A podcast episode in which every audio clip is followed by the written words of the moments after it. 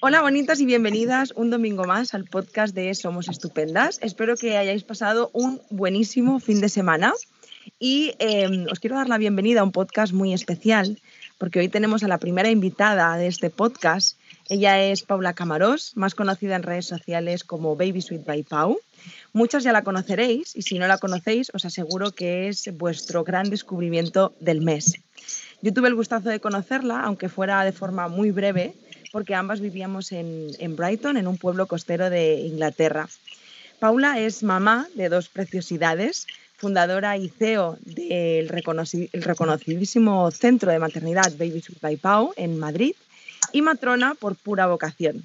Hoy está con nosotras para hablarnos de la gran desconocida e invisibilizada violencia obstétrica.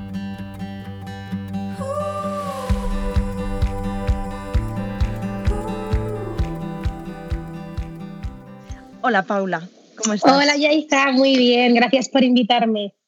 nada, gracias a ti. Me hace mucha ilusión además compartir sobre este tema que, está tan, tan oculto, pero tan presente a la vez en la sociedad actual. Pues sí. Mira, no sé, yo te, yo te he presentado, pero no sé si tú prefieres decir algo más sobre ti. Eh, pues lo has hecho muy bien. Realmente compartimos ese, ese año, ¿eh? estuvimos juntas en, en, Brighton y a raíz, yo cuando llegué a Inglaterra, eh, empecé mi residencia, estudié en Brighton y cuando llegué yo me acuerdo coger el teléfono y llamar a mi madre y decirle, mamá, aquí están todos locos, aquí son unos hippies, aquí paren en el agua, aquí no se ponen la epidural. Claro, yo venía con el chip ¿no? de España, de se hace porque yo lo digo y aquí es porque sí, sin protocolos. Luego, cuando terminé la residencia, me marché a Inglaterra, trabajé seis años en un hospital de súper referencia y claro, ahí me di cuenta que los locos éramos nosotros. En España estábamos súper desactualizados, obsoletos, eh, la jerarquía absoluta del médico es Dios y todos los demás no valen para nada.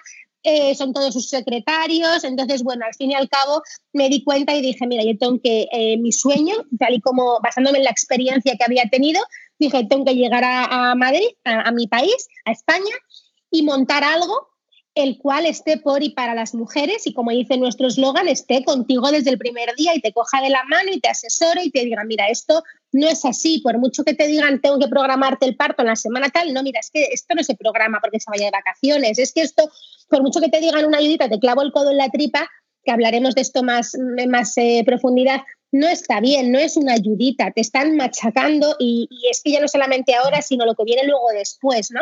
Entonces empezamos con un centro muy pequeñito, la gente decía, pero ¿por qué no es clínica? Yo decía, porque tenemos que cambiar el chip y una clínica es para gente enferma y el embarazo no se considera una enfermedad, el embarazo es un estado más normal de la salud de la mujer. Entonces, es, que no es, no es una clínica, es un centro. Y bueno, poco a poco fuimos ampliando tal y ahora estamos en un punto que la gente nos demanda Barcelona y estamos ya en búsqueda y captura primero de un espacio, de una zona y a ver si poco a poco, ya en unos meses, os puedo dar la, la noticia, pero vamos poquito a poquito. Yo la primera, ¿eh, Paula, fíjate que aunque, aunque, bueno, yo reconozco ser fiel seguidora tuya, la primera vez que me encontré contigo en Instagram recuerdo que tenías 10.000 seguidores y fue gracias a Jordi, mi pareja, que me dijo, ¿tú te acuerdas de Toño y Paula? El su marido.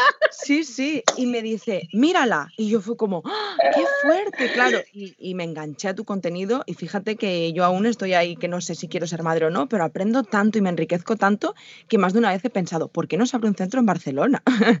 me lo pide muchísima gente y debido, o sea, no estaban mis planes, ¿verdad que miento, no estaban mis planes a corto plazo, pero, pero es que la demanda es brutal y, bueno, al fin y al cabo es un riesgo, pero, pero no queda otra que arriesgar. Entonces, bueno, bueno, pues Vamos a ver qué tal. Pues mira, volviendo al tema de la violencia obstétrica, te voy a leer algo que he encontrado en internet que me pareció, bueno, súper sorprendente em, sobre la OMS, que dice, mira, la OMS advierte que la violencia obstétrica no solo viola el derecho de las mujeres a una atención respetuosa, sino que también puede poner en peligro su derecho a la vida, a la salud, a su integridad física y a no ser objeto de discriminación. O sea, tú como matrona y como madre ¿Crees que esto es así realmente? Desde luego, es que de verdad que la gente que nos esté viendo o escuchando no son conscientes del poder que tiene eh, la violencia obstétrica en nosotras. Al principio nos lo venden, como decía antes, ¿no? Una ayudita, ¿no? Y el momento en el que estás en tu parto, porque al final el embarazo vives acompañada, pero bueno, todo fluye normal, llega el parto, que es como la mejor cita, la mayor cita ciegas de tu vida, en la que sabes que la persona que vas a conocer, da igual que sea hombre, mujer, te da igual, te vas a enamorar hasta la muerte de esa persona y, y, de repente es tu momento, es tu momento especial, tu, tu, cita más maravillosa y de repente te tratan mal, violan tus derechos y ya no tenemos, por ejemplo, a las mamás les digo, es que la palabra a lo mejor violencia obstétrica impacta mucho, ¿no? O choca mucho, pero si vamos más allá, ya no te hablo de hacerte un cristel o hacerte una exploración o romperte la bolsa, que son maniobras más intervencionistas.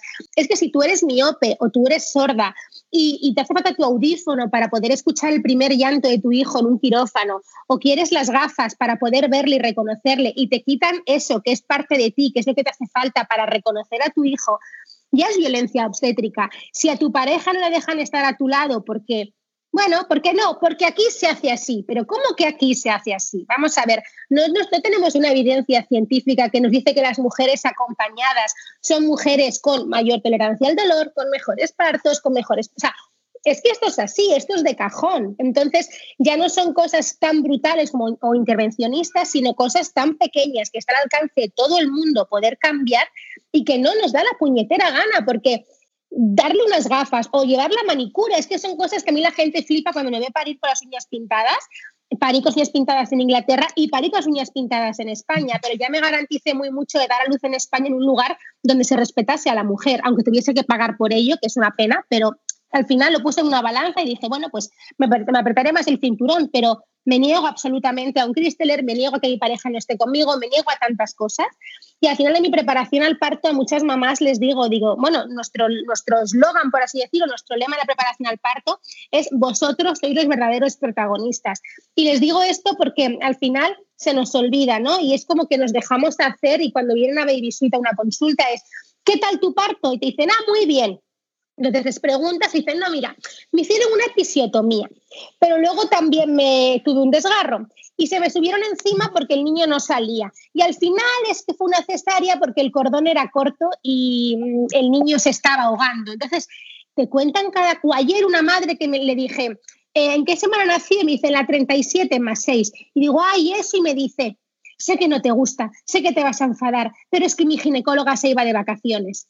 Entonces, claro, no, no, directamente no opiné, claro, con la mascarilla, gracias a Dios, y soy muy expresiva, mm, se me tapaba media parte de mi cara, pero yo creo que por mis ojos me dijo, ya lo sé, ya lo sé, ahora me arrepiento mucho. ¿Cómo terminó? Un niño en la UCI 15 días ingresado, fue una sepsis neonatal. O sea, no somos, no tenemos de verdad, el, eh, no nos podemos imaginar el poder que tiene tomar esas decisiones a la ligera. Y todo esto es violencia obstétrica. Y es brutal el impacto que puede tener a corto, medio y a largo plazo has dado muchísima información, pero si tuvieras que decir como un listado para que quede como bien claro, ¿qué se considera violencia obstétrica? Directamente, directamente hacer a la mujer algo que ella no desea o que no está informada.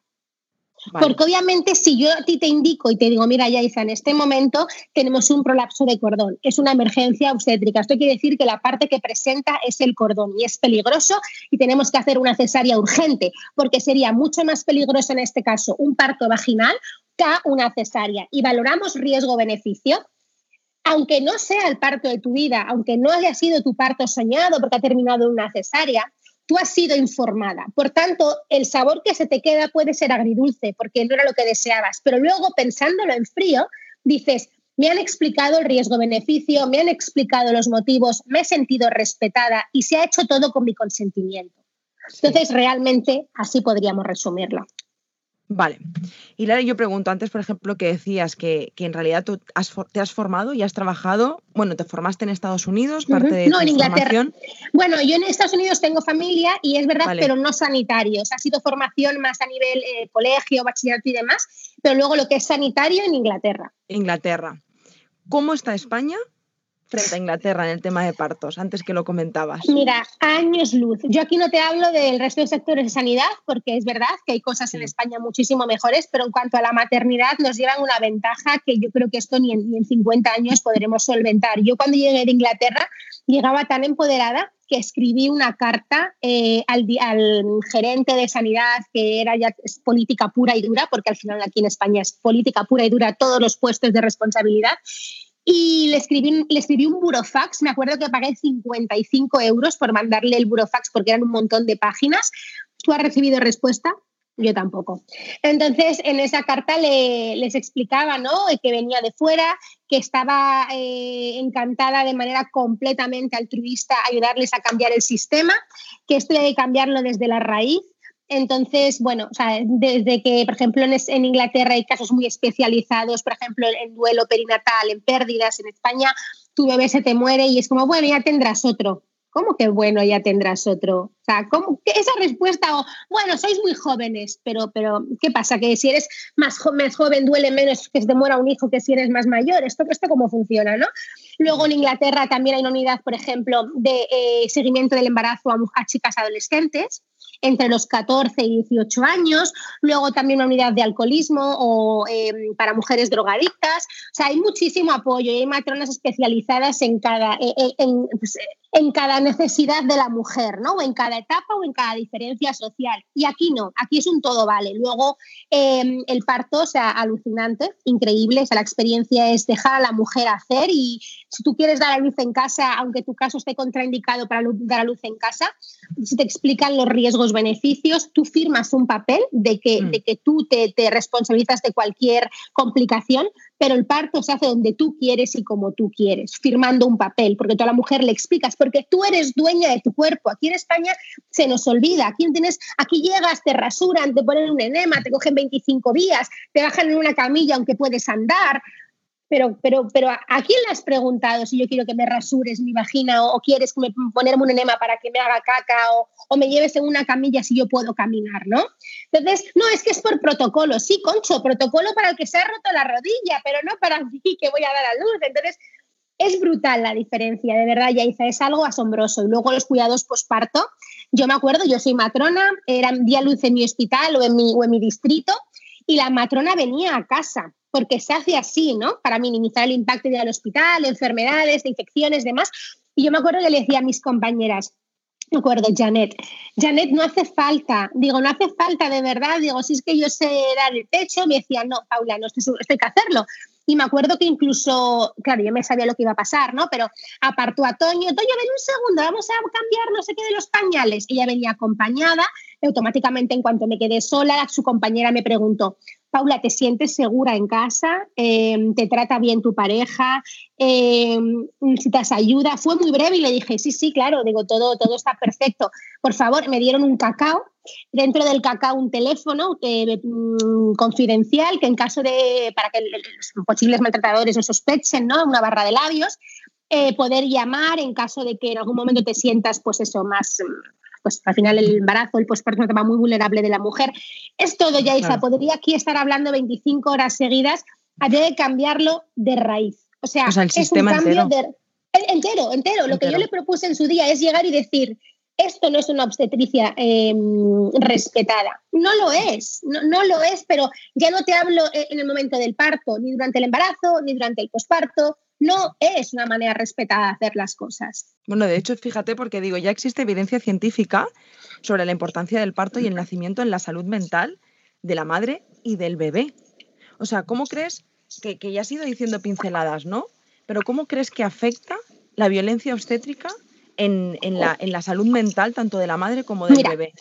Como no hay mm, nada mejor que poner un ejemplo, por supuesto voy a, voy a guardarme datos personales para, por protección del paciente o del cliente, pero vimos ayer una mamá en la consulta, la cual no lo está pasando bien con su pareja, tuvo un parto muy traumático, muy traumático y su pareja, bueno, bajo mi punto de vista, ha dejado muchas cosas, ha tolerado muchas cosas, pero bueno, cada uno.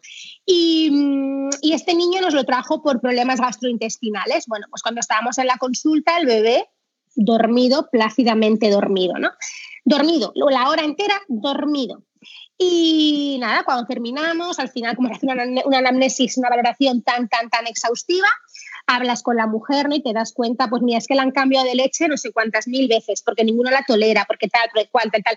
Al final lo que tiene este niño es un estrés. Es, es, que es, es el shock postraumático. O sea, la mujer ha tenido un parto con perdón, de mierda, en el que se han mm, pasado por ahí todos sus derechos, todas sus preferencias, todas sus prioridades. Aparte, llegado a casa en un, en un hogar donde tampoco te sientes valorada ni querida por tu pareja ni apoyada. ¿Qué tiene el niño? Estrés. Y nuestra fisio le dijo, el niño tiene un estrés que no puede con él, porque en cuanto le he puesto la música relajante y le he empezado a acariciar para relajarle directamente, acariciar con aceite, ni siquiera darle un masaje, se ha quedado dormido.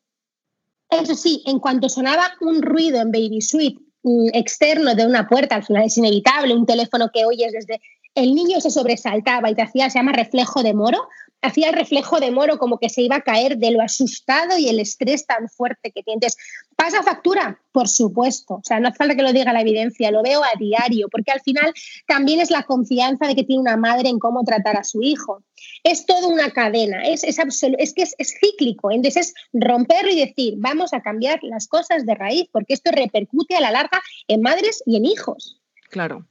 De hecho, ahora me viene una palabra que creo que es bastante tabú, pero que inevitablemente está en muchísimas mujeres, que es violencia obstétrica y depresión posparto. ¿Crees que pueden tener relación? Bueno, o sea, creo no, te lo garantizo. Desde mujeres que querían, por ejemplo, un parto vaginal y han tenido una cesárea, eh, la cual a lo mejor está perfectamente indicada. Yo aquí no me meto en el procedimiento de la cesárea porque las cesáreas, gracias a Dios, están para salvar vidas, ¿vale? Pero no es lo mismo decirte, oye, mira, Yaiza, vamos a ir al quirófano por el ejemplo que te he puesto antes, que tú terminas y dices, bueno, vale, no ha sido mi parto soñado, pero me he sentido respetada, valorada, querida a una mujer que de repente hay una emergencia o posible emergencia, que nunca lo sabremos, la montan en la camilla, la meten en el quirófano, las luces sonando, eh, hasta que la duermen, el anestesista está hablando del partido del Madrid-Barça del otro día, que ocurre, eh, la otra, la auxiliar, habla con la enfermera del orilla que le sale la tortilla de patata, que ocurre, y tú estás en la camilla con los brazos atados, una que te está sondando sin decirte nada, eh, una hablándote del partido, la otra de la tortilla de patata, los sonidos, ¿Qué pasa? Que cuando tú te despiertas de esa cesárea, dices, qué mierda de experiencia he tenido. Y cuando llegas a casa empiezan sentimientos de soy menos mujer, soy mala madre, no es lo que yo quería para mi hijo, pam, pam, pam, pam, pam, pam, pam, pam, pam. Y al final la depresión postparto está ahí y muchas veces iniciada por una mala experiencia en el parto, por un sentimiento de he fracasado. Las mamás cuando vienen es parto vaginal, porque tenemos que preguntarlo, ¿no? Parto vaginal, cesárea, te miran y te dicen, no, yo he tenido una cesárea, he fracasado. Pero ¿cómo que has fracasado? Ya. Si has traído al mundo a tu hijo y le has dado vida, es lo mejor que has podido hacer. Entonces, bueno. Bueno, de hecho, no sé, me acuerdo de una vez que compartiste, hablando antes de lo del fútbol, e, y de las cesáreas, que en, días, por ejemplo, de Barça-Madrid o festivos, las cesáreas tenían un pico, o sea, que, iban, que volaban. Y esta parte ya hizo que muchas veces en preparación al parto, ¿no? mis primeras clases a lo mejor sueno muy talibana o sueno así muy hippie loca, ¿no? Porque les hablo de todo esto y yo estoy segura que las primeras horas conmigo las parejas deben pensar, Dios mío, ¿dónde nos hemos metido con esta hippie de la vida, ¿no? Y luego cuando empiezo a tirar de la evidencia y del hilo y a explicarles y a, mostrarles evidencia, el chip cambia y les ves que al principio las caras eran como decir, ¿dónde nos hemos metido? Y luego están ojipláticos escuchando, mirando y, y disfrutando, ¿no? Y les digo, mira, si mi palabra no suena todo contundente, os podéis meter en, el Observatorio Nacional, que está, está en el Ministerio de Sanidad, y vais a ver vosotros mismos los porcentajes. Y dentro de que tenemos eh, públicos y privados, los, las auditorías públicas son, no sé si diría 100% transparentes, pero muy, muy, muy exactas. Em, en las privadas, mm, bueno, dentro que los resultados son malos, serían mucho peores si no las, si no las toquetearan un poco. Pero bueno, aún así te das cuenta y aún, y dejándoles toquetear la auditoría, tú ves que fines de semana, Semanas Santas, Navidad, eh, Madrid-Barça, no hay partos. Misteriosamente en los privados no nacen bebés esos días. No nacen. ¿Vale? Y luego de repente, de lunes a viernes, de 8 de la mañana a 5 de la tarde, joder, todos deben hablar, se deben poner de acuerdo que deciden hacer a esa hora. Y luego te metes en, hospitales públicos, que sí, que puede haber también mm, pequeñas mm, alzas y bajas, ¿no? Pero todo es como más lineal. Los niños nacen por la noche, en fin de semana, en Semana Santa, en no sé qué. Entonces, bueno, no hay más que meterse y ver y bichear, y es que al final la información es poder, y es mi lema, y eso lo digo a todas las madres. Mm, vengas a Baby Sweet o no vengas, la información es poder. Infórmate y empodérate. Totalmente. Mira, de hecho, una de mis conclusiones es que creo que es muy importante, no sé qué piensas tú, ¿no? Pero que todos los profesionales de la salud que acompañan durante el embarazo o atienden un parto estén informados, actualizados y sensibilizados con el tema. O sea, yo creo que al final, sin duda, como bien decías, tiene que empezar por la raíz, por las personas que atienden y acompañan un embarazo y un parto. Desde luego. Claro, si el sistema sanitario ya es el, es el panorama que tenemos, de hecho, antes que decías, entras con la camilla, la sirena, no sé qué, no sé cuántos, como todo eso, ¿no? Es que, em, mira, yo con 19 años, con una pareja, bueno, en fin, mm, violencia de género, me quedé embarazada dos veces.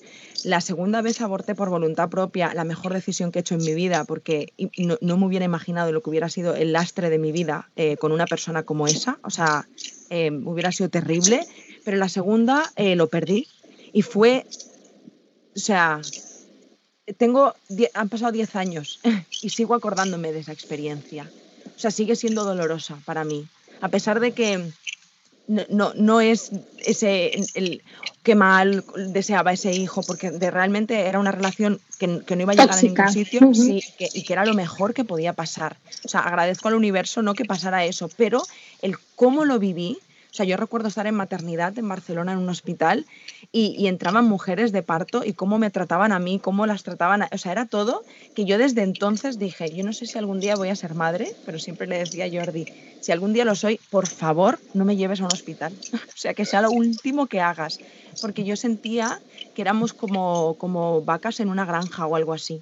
O sea, era como yo le decía, es como en vez de bebés, eh, yo pienso que ellos ven chorizos, como venga, toma, saca, dale. O sea, no, claro, y, y, y, es que, o sea, fíjate que no lo he vivido, ¿eh?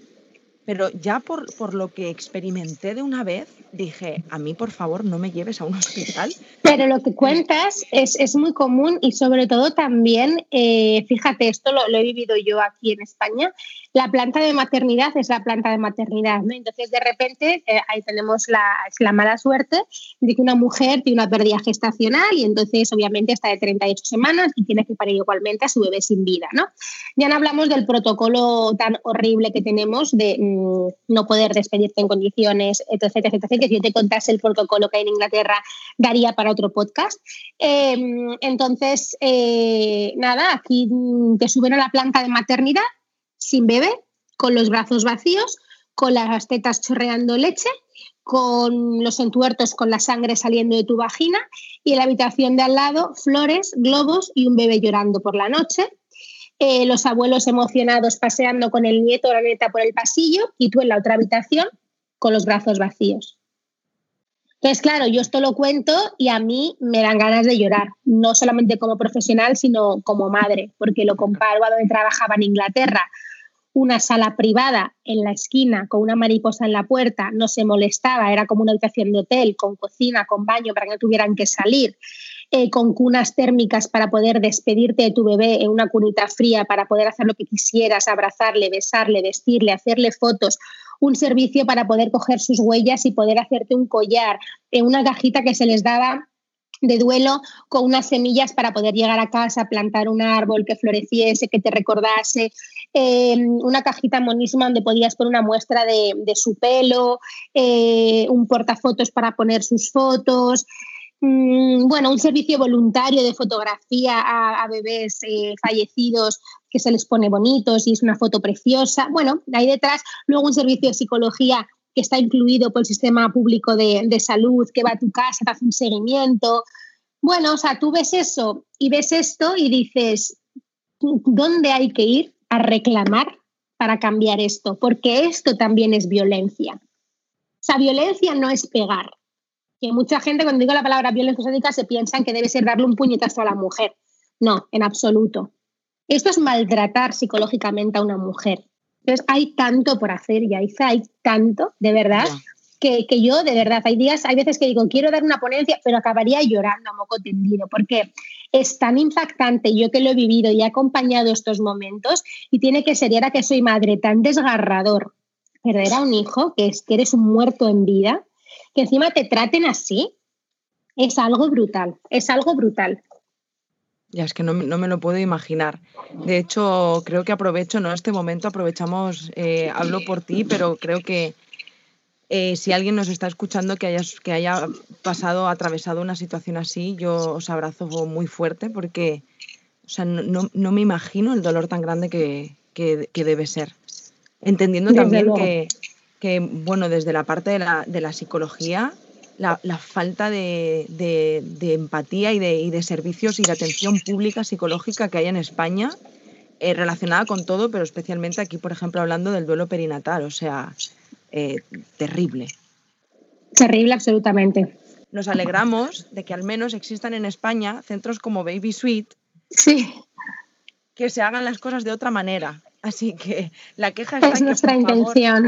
Haya más centros. sí, que por favor tienen que cambiar las cosas, pero que agradecemos también que existan centros como Baby Suite, porque si no ya me pego un tiro. De hecho, fíjate que, que no sé quién me preguntaba hace poco ¿no? sobre la competencia. Joder, ese cuando tú empezaste no había matronas en la red y ahora se inspiraba a un montón de gente y hay 800.000 matronas en la red y empiezan a haber centros. No te, no, te, no te importa, no te molesta. digo, en absoluto, digo, yo no podría dar eh, no podría abarcar tanto y me encanta, primero, la competencia es buenísima, maravillosa, ojalá mucha más competencia porque te mantiene viva.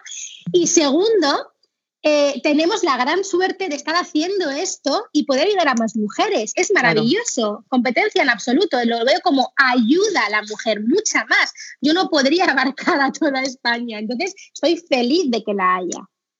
Pues sí, ojalá que sigan creciendo y que realmente poco a poco haya más personas como tú con esa grandiosa vocación haciendo cosas muy bonitas porque realmente hace falta. Muchas. Entonces ahora ya, y vamos acabando, yo me pregunto si, si una persona se encuentra en una situación en la que está sufriendo violencia obstétrica, ¿qué puede hacer? Mira, primero si le está ocurriendo en este momento, pararlo. Porque ellos, o sea, puede, o por ejemplo, yo a los papás les digo, no, esta es la maniobra de Christeler y no está permitida y si esto ocurre, alzar la voz y decís, por favor, para, bájate de la tripa, esto no puede hacerse. Esto es ilegal. No te van a decir, no, guapa, es que es una ayudita, no te lo van a decir, no van a tener esa poca vergüenza de decírtelo porque saben automáticamente que estás informado. Si, por ejemplo, te van a hacer un tacto vaginal y luego llega otro, y luego llega el, y luego llega el residente de turno a hacer otro tacto vaginal porque tiene que aprender a ver qué es que está tocando, tú decirle, no, mira, es que eh, no, porque los actos están indicados cada cuatro horas, eh, a veces ni siquiera cada cuatro, no te ni siquiera qué hacerlos, pero no me importa que el que viene dentro de cuatro horas lo realice tu compañero, pero me acabas de explorar, ¿para qué me tienes que volver a explorar, no? Eh, bueno, y así directamente hablando, cuando dicen, no, es una urgencia, hay que ir, hay que ir al quirófano. Vale, no pasa nada. ¿Me das cinco minutos, por favor, que lo hablo con mi pareja? Esto es lo que yo les explico a las papás y a las mamás para aprender a diferenciar lo urgente de lo emergente, ¿no? Si la respuesta es eh, no, no puede ser, eh, no puede ser porque es una urgencia muy importante, entonces, perfecto, vámonos a quirófano. Si la respuesta es eh, por supuesto, te dejamos cinco minutos para que hables con, con, tu pareja y decidas. No es tan urgente. Entonces, el estar informados y el, y el tener el conocimiento y el no tener miedo a decir, esto no, es mi cuerpo, es mi hijo, esto no. O me dejas cinco minutos que le hable con mi pareja, o por favor, me gustaría una segunda opinión, o directamente, si lo están haciendo, no, por favor, no. Claro, es que fíjate que yo creo que juegan mucho con esta falta de, información. Eh, claro, como estás desinformado y está el miedo absoluto de protección hacia tu bebé, es como todo lo que me digan tengo que hacerlo, porque si no, luego voy a tener que cargar con la culpa de, me he equivocado. Y emplean la palabra de sufrimiento fetal. Es que hay sufrimiento fetal, claro. A una madre le dices eso y es que si yo no supiese, mi respuesta sería, mira, ábreme en canal si hace falta, pero sufrimiento fetal no, por favor. Entonces hay que estar muy informado y muy empoderado para saber decir no o por qué o una segunda opinión, o dime los pros y los contras, o explícame. Y luego, sobre todo en Inglaterra, hay algo que llamamos informed choice, que es la elección eh, basada en la información, que aquí no hacen. O sea, aquí te hacen una ecografía y es, mira, estamos viendo esto, hay que hacer esto. Pero a ver, hay que hacer esto o tengo elección de hacer esto, lo otro o no hacer nada. Entonces allí directamente es, mira, ocurre esto y nuestras opciones son las siguientes. No hacer nada, pero bueno, puede ser que cuando el bebé nazca, o mira, podemos hacer una intervención intraútero porque esto, bla, bla, bla, bla, bla, los pros, los contras, o tenemos la opción de esperar a que nazca y entonces cuando haya nacido, pam, pam, pam, pam, pam, pam, pam. Esto aplicado al embarazo, al posparto, donde sea, ¿no? Entonces, claro, informed choice, poder elegir basado, basándonos en la información que nos dan. Aquí no hay informed choice, en absoluto. Aquí es porque sí, pero ¿por qué? No, porque siempre se ha hecho así, porque lo digo yo. Yo recuerdo estar en quirófano y para alumbrar la placenta escuchar, ábreme la oxitocina, chorro. Pero ¿cómo que a chorro? ¿El chorro que es una medida internacional o esto cómo funciona la chorro? Porque para mí el chorro puede ser a chorro, para ti puede ser gotas, cuando realmente tenemos unas guías de tantas unidades internacionales en tanto de fluido. o sea, es todo, es que es, todo, es todo. O sea, es saber y estar informado y decir, no, mira, esto así no. Hay que plantarse, pero primero informarse. Ya podéis hacer talleres, leed libros, seguid a Paula, eh, la maternidad yo creo que empieza desde el momento que decides que quieres ser madre y ahí podemos empezar a informarnos para, prevenir y, dar, y, detectar sobre todo cuando estamos sufriendo violencia obstétrica. Desde luego. Bueno, ya Paula, para terminar, como matrona y como madre, ¿qué le dirías a aquellas mujeres que van a ser mamás? que lo disfruten, o sea, que se empieza el momento más maravilloso de su vida y de verdad, justo lo que decía al principio, es la preparación para unas citas ciegas que saben que se van a enamorar y que lo disfruten, que se empoderen y que se informen, porque al final, cuando te empoderas, cuando te informas, te respetan. Jo, después de esto yo voy a querer ser madre, ¿eh? ya sabes, ya te, he intentado convencer antes de, he saltado así un poco la, la puya, bueno, ¿tú qué quieres? Ahora es como, ¿verdad? Te voy plantando la semilla. Ya hizo a las nueve y media de la mañana, no, Paula, yo no quiero ser madre, casi lo tengo decidido. Eh, ya hizo a las diez de la mañana, Jordi, quiero ser mamá. Total, total, total. Jo, pues no sé, Paula, ¿quieres decir algo más? Nada más, que, gracias ¿eh? muchísimo, que gracias por invitarme, que ojalá podamos grabar juntas otro, porque tengo mucho que contar, mucho que hablar y sobre todo mucho que cambiar. Y que nada, que si me invitas, encantada de la vida, aquí estaré. Pues, jo, gracias a ti, te lo digo con todo mi corazón, que, gracias también por ser la primera, primera invitada estupenda de este podcast. Y bueno, ya te lo he dicho antes, pero mm, agradezco mucho como persona y como futura mamá o no el, trabajo que haces. Te admiro mucho como persona y como profesional. O sea, creo que haces una labor súper necesaria en, redes sociales, en Baby Suite, en, en todo lo que haces. Y es que se nota que, nace tan de dentro, o sea, nace, es que te enfadas. Porque te nace luego, hablo y me enfado. Cuando te pasan cosas es como... Ah, en preparación al parto empiezo a notar que empiezo a sudar, a, tener calor, las orejas me arden y digo, vale, ya, ya, ya me he vuelto a enervar con este tema. Pero qué bonito, qué bonito que ojalá, ojalá muchas más profesionales ¿eh? que salgan que, les venga de, tan de dentro ese amor. Pues muchísimas gracias, Yaiza. Bueno, Paula, no sé si quieres compartir con todas las personas que nos ven y nos escuchan cómo podemos encontrarte. ¿Dónde? Pues todo bajo el mismo nombre, en YouTube, que es como la fuente más 100% eh, clínica o sanitaria en Instagram, mismo nombre, Baby by Pau, y es verdad que es un poco más mi, vida a día, mi, día a día, mi vida, mi, más lifestyle, que es al final lo que mi público iba un poco más demandando. Luego también está el blog, que es 100% clínico, con toda la información y ya no solamente artículos míos, sino también eh, del equipo multidisciplinar de Baby Suite. Tenemos posts por la psicóloga, por la pediatra, por las fisios, em, y no me dejo nada. Y luego la página web donde tenéis toda la tienda online y demás, si queréis ver algo o lo que sea. Bueno, luego también tienes la marquita de Lily. Bueno, la marca de Lily Wild, que esto fue un poco rodado porque al final a mi madre le encanta, le encanta coser, hacer un montón de ropita a mis niños y la gente empezó a decir, ¿pero dónde podemos encontrarlo? Y decía, es que esto no lo vendes, no lo vendemos, es que esto lo hace mi madre para mis hijos. Y bueno, y de ahí un poco nació Lily Wild, eh, eh, porque Lily es así, ella es wild, es salvaje en todos los sentidos. Y entonces, pues de ahí Lily Wild. Me lío de, lo último que estás compartiendo de ella, de mamá, lo tengo toro preparado. Bueno, toro, toro preparado y ella baja y, se, y lleva todos sus bebés porque ella se embaraza y pare 50 veces al día. Me meo. Es que solo por ver a Lili ya tenéis que seguirla, de verdad. Sí, es más mona. A ver, Nico también, pero Nico el pobre ya está, tiene 10 meses, 11 meses. Es que es muy bebé, todavía no hemos podido verlo ahí en desarrollo. Pero Lili es de, morirte de la risa con ella. Dice unas cosas, mira, o sea, mm, esto mm, tengo que compartirlo 100%. Es un poco malsonante, pero para que veáis cómo es, dice el otro día, mami, qué calor tengo. Estoy sudando como una polla.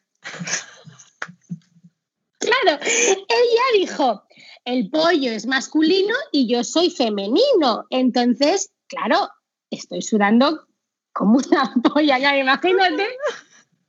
O sea, y ella, pero porque yo, claro, yo llorando, yo llorando, claro, pero ¿qué le di? Es que es, ingenio puro, es ingenio puro, o sea, te meas con ella a todas horas del día. No puedo, o sea, yo la llego a escuchar y me meo, una, me meo de la risa una semana. O sea, es que, bueno, se lo contamos a todo el mundo, a todo el mundo. Qué graciosa, pobrecita. Total, Benditos niños, ¿eh? Total, total. La típica frase del hormiguero. Frases de los tres años, Lili, tres años. Madre mía, jo, pues en Fin. bueno. bueno, pues nada. Muchísimas gracias, Paula. Gracias, Yaita. Gracias a vosotras por acompañarnos un domingo más y gracias también por todas vuestras puntuaciones y comentarios y por compartir este podcast todos los domingos que nos hacéis muy felices ayudándonos a crecer. Y nada más, que os mando un fuertísimo abrazo, que tengáis un feliz inicio de semana y nada, que nos escuchamos y nos vemos el domingo que viene. gracias, Paula. Hasta luego a ti, ya está. Un besito. Chao. Adiós.